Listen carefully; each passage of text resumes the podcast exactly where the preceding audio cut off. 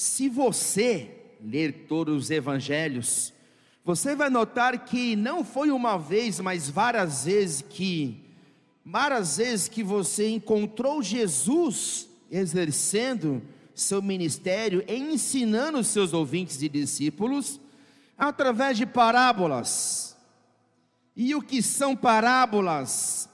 Parábolas essas são histórias fictícias ou histórias reais da vida e do cotidiano da vida das pessoas que tanto que eu leio o evangelho de Lucas, do capítulo 15, eu vejo Jesus ensinando o povo por meio de parábolas, e ele começa falando sobre a parábola das ovelhas perdidas, depois ele fala sobre a moeda perdida, e após ele fala sobre a parábola do filho perdido ou filho pródigo, e eu confesso que eu mesmo já preguei demais sobre o filho pródigo.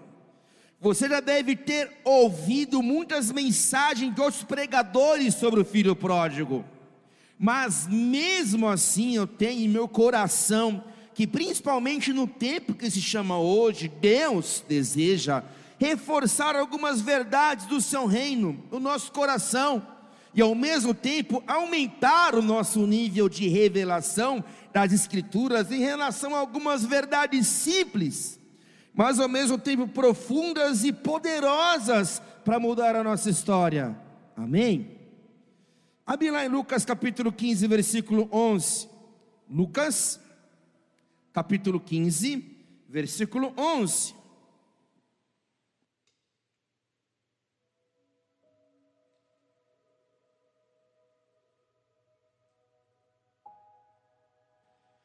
Lucas 15, 11, o texto diz assim: E Jesus continuou: Um homem tinha dois filhos. O mais novo reivindicou de seu pai: Pai, dá-me parte da herança a que eu tenho direito. E consentindo, o pai repartiu sua propriedade entre eles. Sabemos que a tradição cristã dá o título a essa parábola que nós não sabemos se foi uma ficção ou um fato real, mas a tradição dá um título de a parábola do filho pródigo.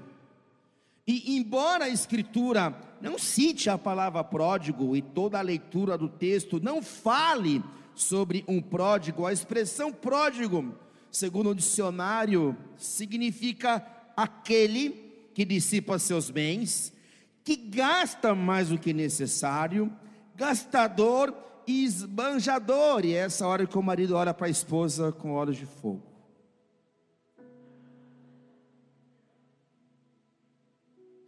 Por isso eu entendo que essa parábola não deveria se chamar a parábola do filho que dissipa os seus bens. Porque eu vejo muito mais essa história falando sobre o relacionamento de um pai e seus filhos do que um filho que deixou sua casa para viver sua própria vida. Repete comigo: Uau!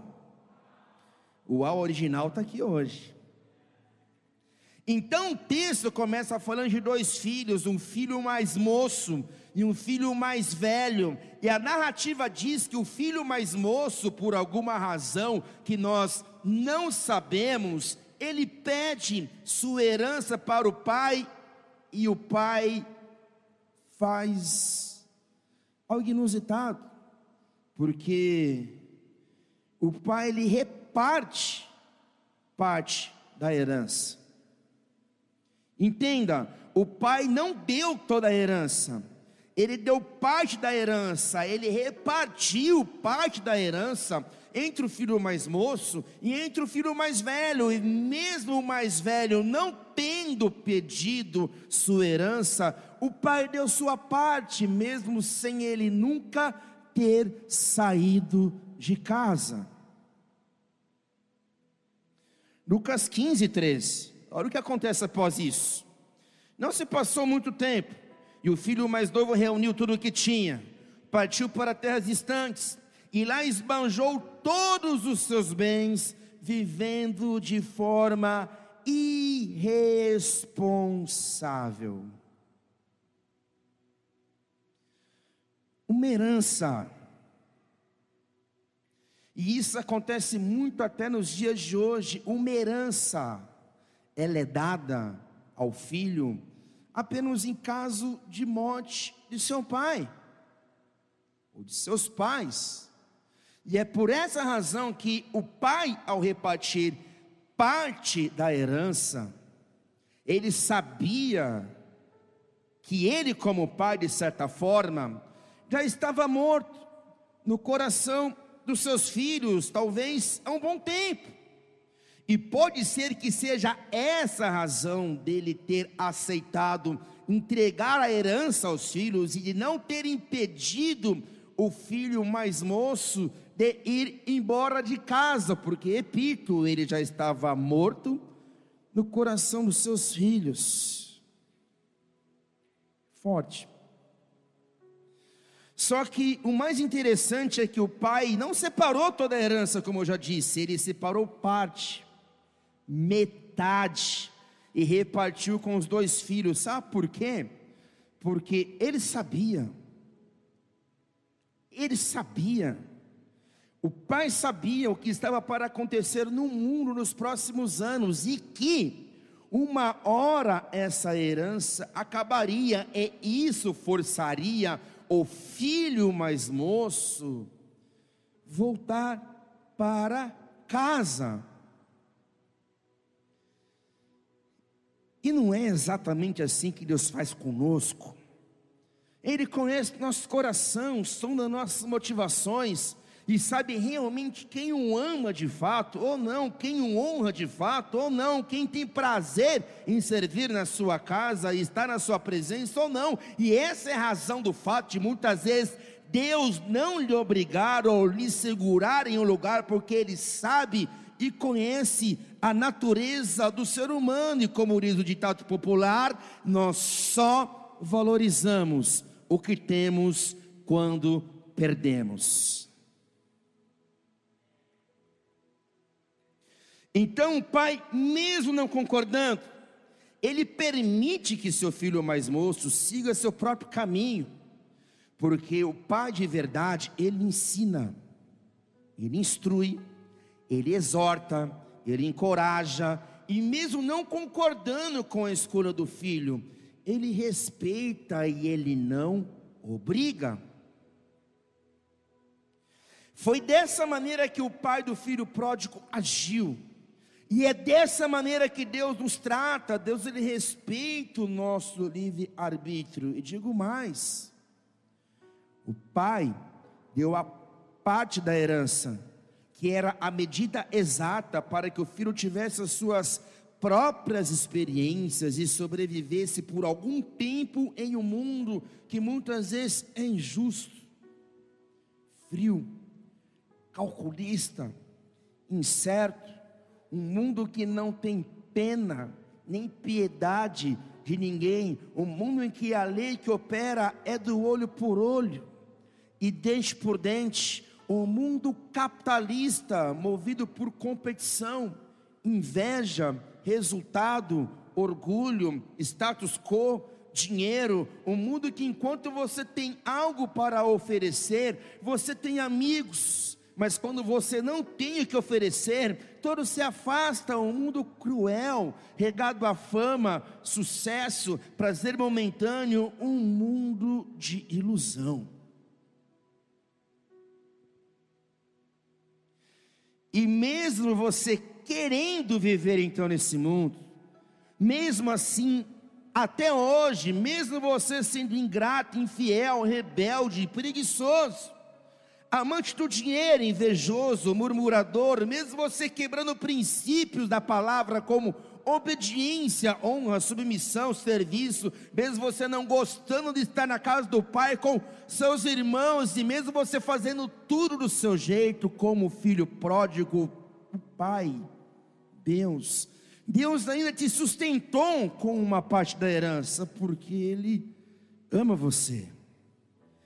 E ele sabia que chegaria o dia que você, quebrado, mas maduro, em razão de errar tanto na vida, você voltaria e a partir desse dia, quebrado, moído, você começaria a ouvir o Pai, e tudo começaria e se faria novo, de novo, na história da sua vida, com um detalhe: quebrado. É um detalhe que você não precisa ser quebrado pelo mundo para voltar para a casa do Pai e permanecer na presença de Deus. Fica aí o detalhe. Lucas 15, versículo 14, o texto diz assim: Coincidentemente, após haver gastado tudo o que possuía, o filho mais novo, abateu-se sobre toda aquela região uma grande fome. E ele começou a passar muita necessidade. Por esse motivo, foi empregar-se com um dos cidadãos daquela região, que o mandou para o campo a fim de cuidar dos porcos. E ali chegou a ter vontade de encher, de encher o estômago com as vagens de alfa-robeira, com as quais os porcos não eram alimentados. No entanto, ninguém lhe dava absolutamente nada. Foi quanto, caído em si, falou consigo mesmo: Quantos empregados de meu pai têm comida com fartura? E eu aqui, morrendo de fome, levantar-me-ei, tomarei o caminho de volta para o meu pai, e ao chegar lhe confessarei: Pai, pequei contra o céu e contra ti não sou mais digno de ser chamado teu filho. Trata-me como um dos teus trabalhadores. Eu fiz um post há um ano atrás, e às vezes eu faço alguns posts de frases daquilo que o Senhor fala comigo, e eu publico no meu Instagram pessoal, e às vezes dá 15 mil, estou brincando, 15 curtidas. Quando a minha esposa curte, dá 16 curtidas. Quando minha mãe curte, dá 17 curtidas.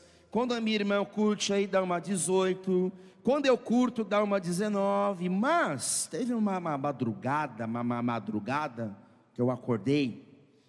Eu tive que colocar para fora aquilo que o Espírito Santo estava explodindo em meu coração. Então, para isso, o Instagram é bom. E o Espírito Santo estava falando no meu coração. E eu fui, eu publiquei no meu Instagram um texto. E sabe Quantas curtidas deu nesse dia? Foi extraordinário, porque a maioria foi de fora, a minoria da igreja. Naquele dia, cara, deu 250 curtidas. Nunca aconteceu.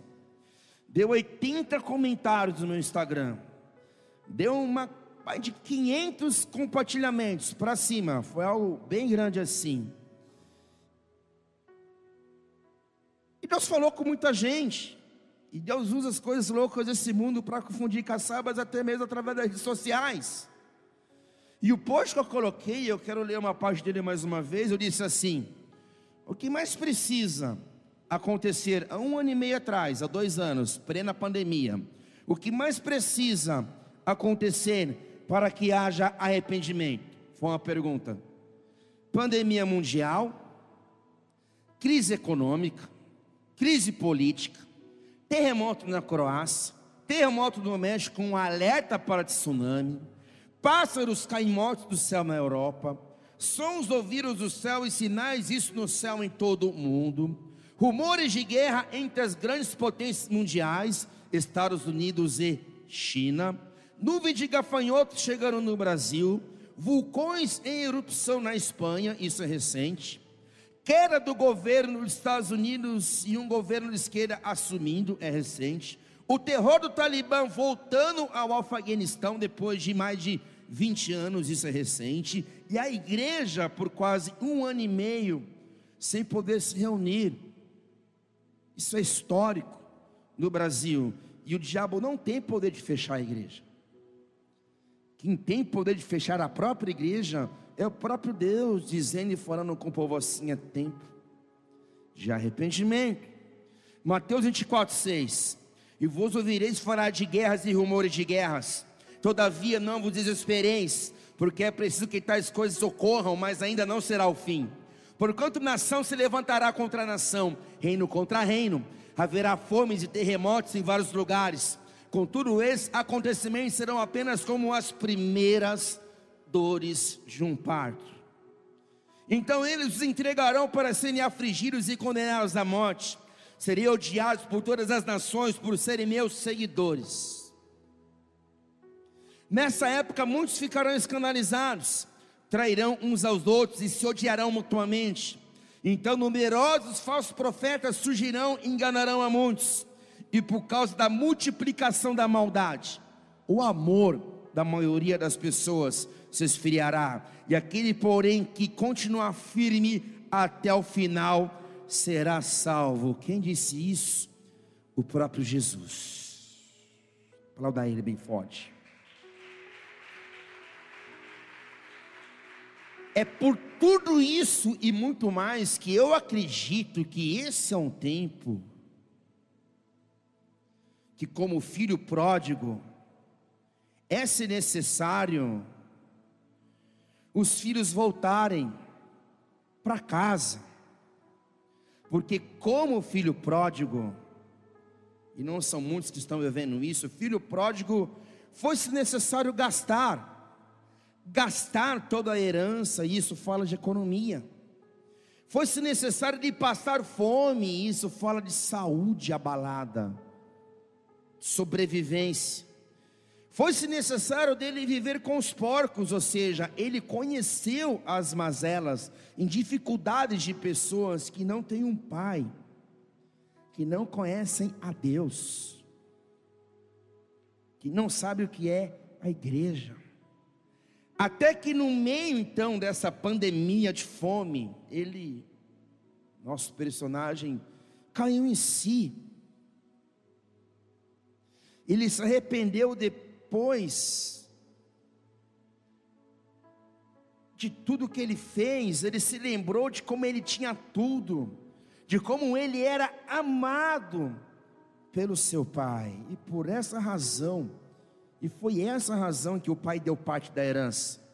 Porque no dia da pandemia global, o filho iria cair em si e perceber que a outra parte da herança era o próprio pai. O próprio pai. E ele dizia consigo mesmo: Eu vou voltar para casa. Na casa do meu pai, eu era amado, eu era honrado, eu era cuidado, eu tinha valor, nada me faltava, eu tinha provisão, proteção, segurança, eu tinha uma família, eu tinha um ministério, e muitos hoje são os filhos que estão caindo em si, que estavam distantes, viveram o mundo e viram que não vale a pena viver nesse mundo sem a presença de Deus, sem estar na casa do Pai, sem estar em conexão com uma família ministerial, ou seja, é tempo, você que me ouve, de cair em si. Lucas 15, versículo 20.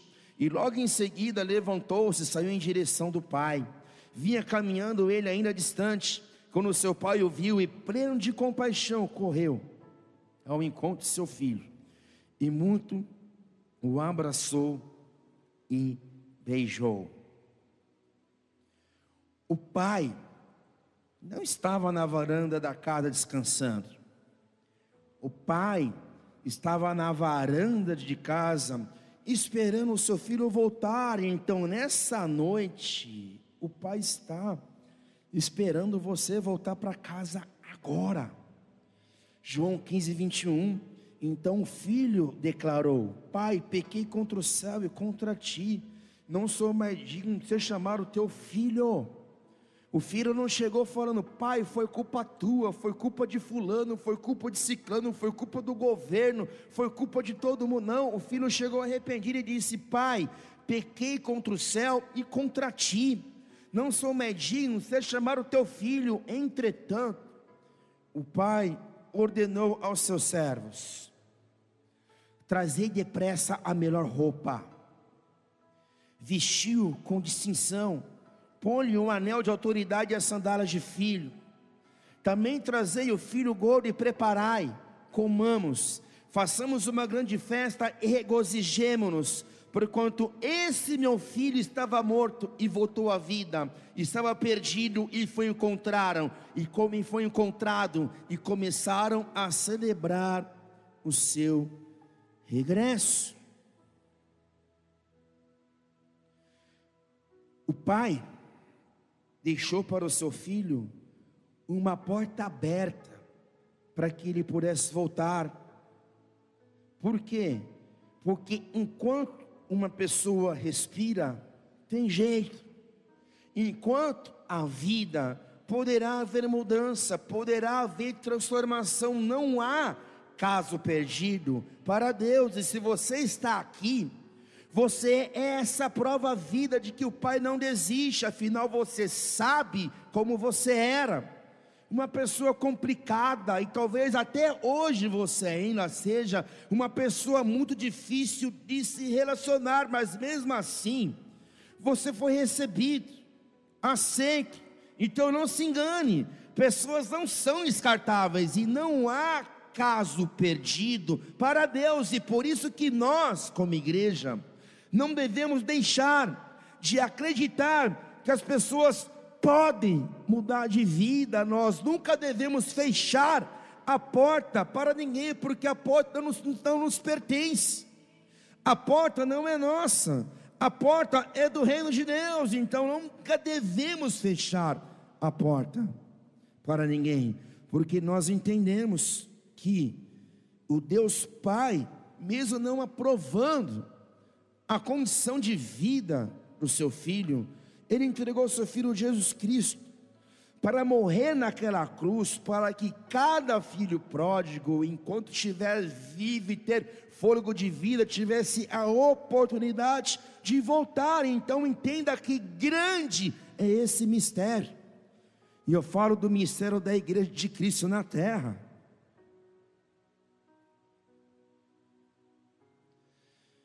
Há uma porta aberta. E essa porta foi aberta na cruz através de Jesus há dois mil anos atrás. E essa porta dá oportunidade para que muitos filhos caiam em si. E quem é filho volta. Filho, você não precisa ir atrás. Filho, ele cai em si e volta. E alguém disse assim: a ovelha se perde por inocência, a dracma por descuido, e o filho pródigo por escolha. O que se perde por inocência se busca, o que se perde por descuido acende-se a luz, já o que se perde por escolha tem que decidir voltar.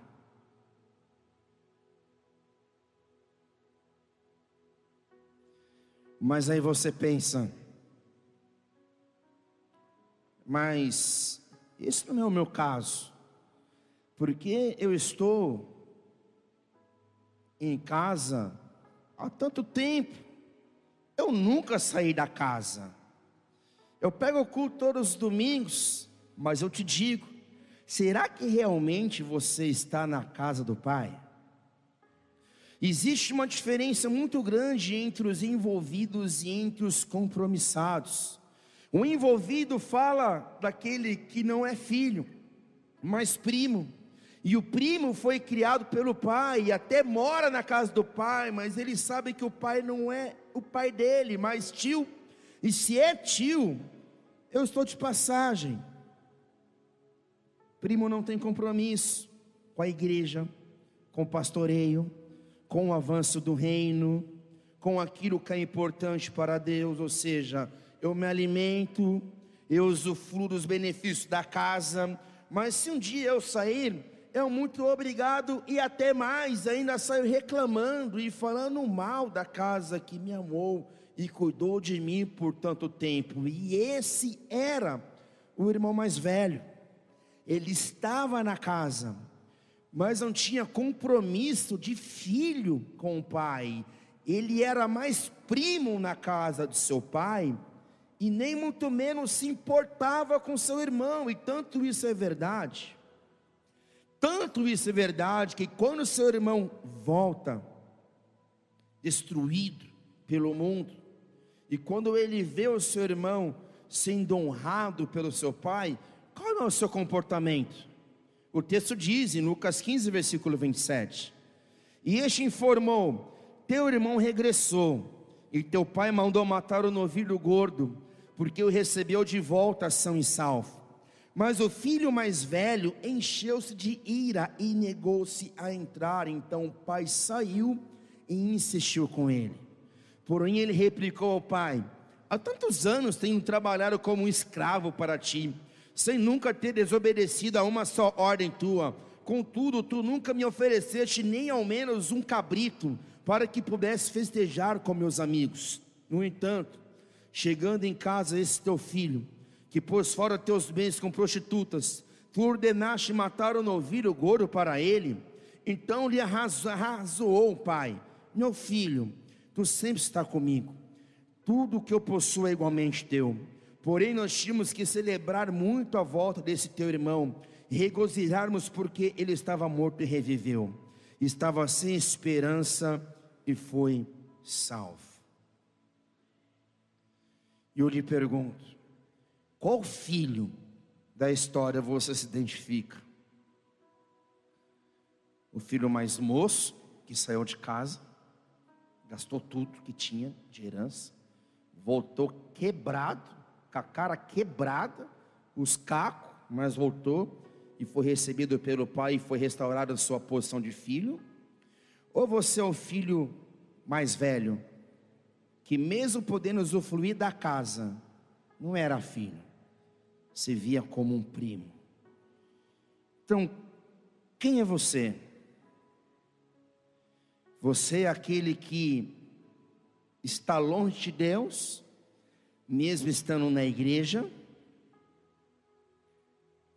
Você é envolvido com a agenda do seu pai para esses dias, com os cuidados da casa e da família, com o cuidado dos seus irmãos e irmãs? Você se alegra quando os seus irmãos voltam? Ou você sente ciúmes? Ou para você tanto faz uma coisa como outra, porque tanto fez, tanto foi, tanto faz.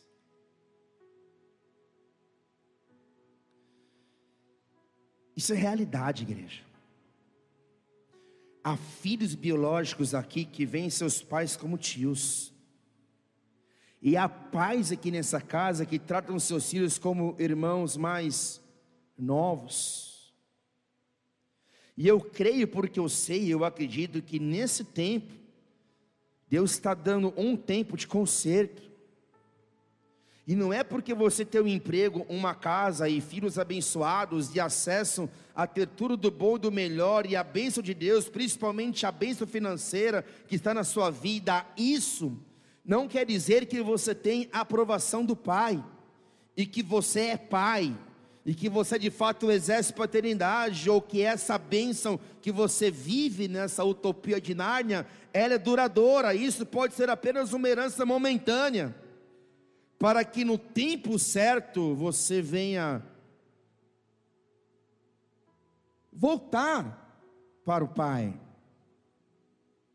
O mundo momentâneo e passageiro. É tempo de voltar para o Pai, porque pior do que estar perdido fora da casa do Pai é estar perdido dentro da casa dele. É tempo de voltar. Literalmente, muitas coisas no mundo têm acontecido para que os filhos se despertem, se voltem para o Pai a porta das ovelhas está aberta, ou seja, um portal foi aberto. Uma janela de oportunidades, de oportunidades, está aberto nessa estação para que os filhos voltem para o Pai e vivam nesses dias a agenda do Pai, com sua família espiritual com seus pais e irmãos. Então, esse é o tempo da igreja revelar o amor de um Deus Pai ao mundo. Romanos 8,18.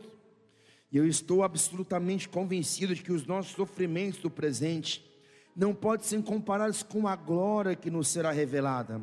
A própria natureza criada com vivo anseio, ela anseia que os filhos, que os primos, ou que os filhos, que os filhos de Deus sejam revelados. E a pergunta é: Quem vai voltar hoje? Só pode revelar o Pai quem é filho. Só pode ser pai quem aprende a ser filho. A igreja, ela é uma expressão e extensão da sua família biológica, e sua família é uma extensão e uma expressão da igreja. Nós não precisamos ficar em casa. Nós precisamos voltar para casa, voltar para a presença do Pai, voltar para onde você encontra propósito, destino, refrigério, origem, prazer, conforto, segurança. E há quem diga que a igreja é um hospital.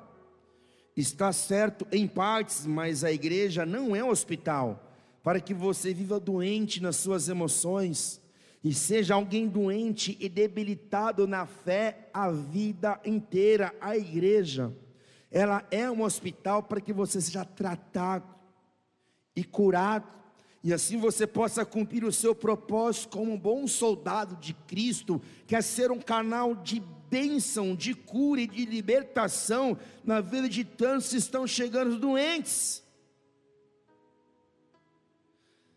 A igreja é uma grande família, mas a igreja não é uma família para que você seja mimado e paparicado e tratado como uma criança na fé por todos, o resto da sua vida, pois o objetivo de uma família é gerar filhos que se tornem adultos, é gerar pais e mães de famílias saudáveis. A igreja é uma casa de destino.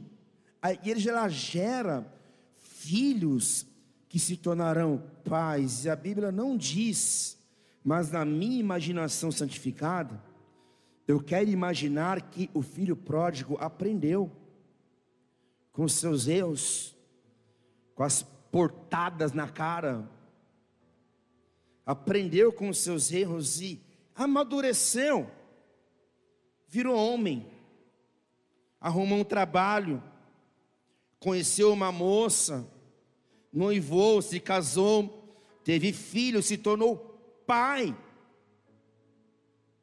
De filhos se tornaram pais. E deu continuidade esse filho ex-pródigo ao legado do seu próprio pai, que um dia o recebeu de braços abertos. Ele transmitiu a herança de ser como um pai, ele honrou a Deus e manifestou, e manifestou reino. Entende isso? Filho carrega DNA do pai, carrega visão, cultura, teologia, filosofia da sua igreja e da sua família ministerial. E quantos são filhos de Deus que estão aqui? Mas ao mesmo tempo, quantos são parte da família ministerial Bola de Neve que estão aqui. Tem cultura, tem teologia, tem filosofia, tem visão, tem unção específica, tem pais espirituais. Quantos aqui são de fato filhos e filhas espirituais do Marcelino e da Ângela? Carrega o nosso DNA, nossa cultura, nossa filosofia, nossa teologia, caminham nossas pegadas. realizam como se fosse nós realizando. Esses são os filhos que têm DNA, que usufruem da herança, que usufruem do chamado, do legado, que não estão numa casa, estão no lar, estão em família, sabe quem são, tem identidade, tem autoridade, tem origem, tem pedigree, sabe de onde vieram, tem história na família, tem gerações passadas, sabem quem são, não estão perdidos, ouvem a paternidade, se alimentam do pão e do alimento da família. Eles são os filhos. Os primos não. Mas os filhos são esses. A herança que o pai deixa não são riquezas, mas é quem ele é. O próprio pai, a herança, é a herança. O maior legado que você pode deixar para os seus filhos biológicos e espirituais é de alguém que amou, que serviu a Deus, que não negociou valores. O maior legado que você pode deixar para os seus filhos, você que é esposa, é honrando o teu marido, servindo o teu marido, obedecendo o teu marido. Alguém que amou a Deus com todas as suas forças e com seu entendimento. Esse é um legado que é muito maior que ouro, que a prata. É tempo de voltar para casa. Se você não se sentia filho desse ministério até hoje, essa é a noite de receber paternidade, cobertura espiritual, visão. Não tem como você viver em duas casas, em duas visões. Casa dividida não prospera. Não tem como. Fica de pé no teu lugar. O Pai está te chamando pelo nome nessa noite. O Pai está chamando os filhos a voltarem para casa nessa noite. O Pai está trabalhando para que seu DNA ministerial seja restaurado. O Pai está trabalhando na sua vida nessa noite. Feche seus olhos, levante suas mãos. Começa a se entregar ao Senhor, no nome de Jesus. No nome de Jesus.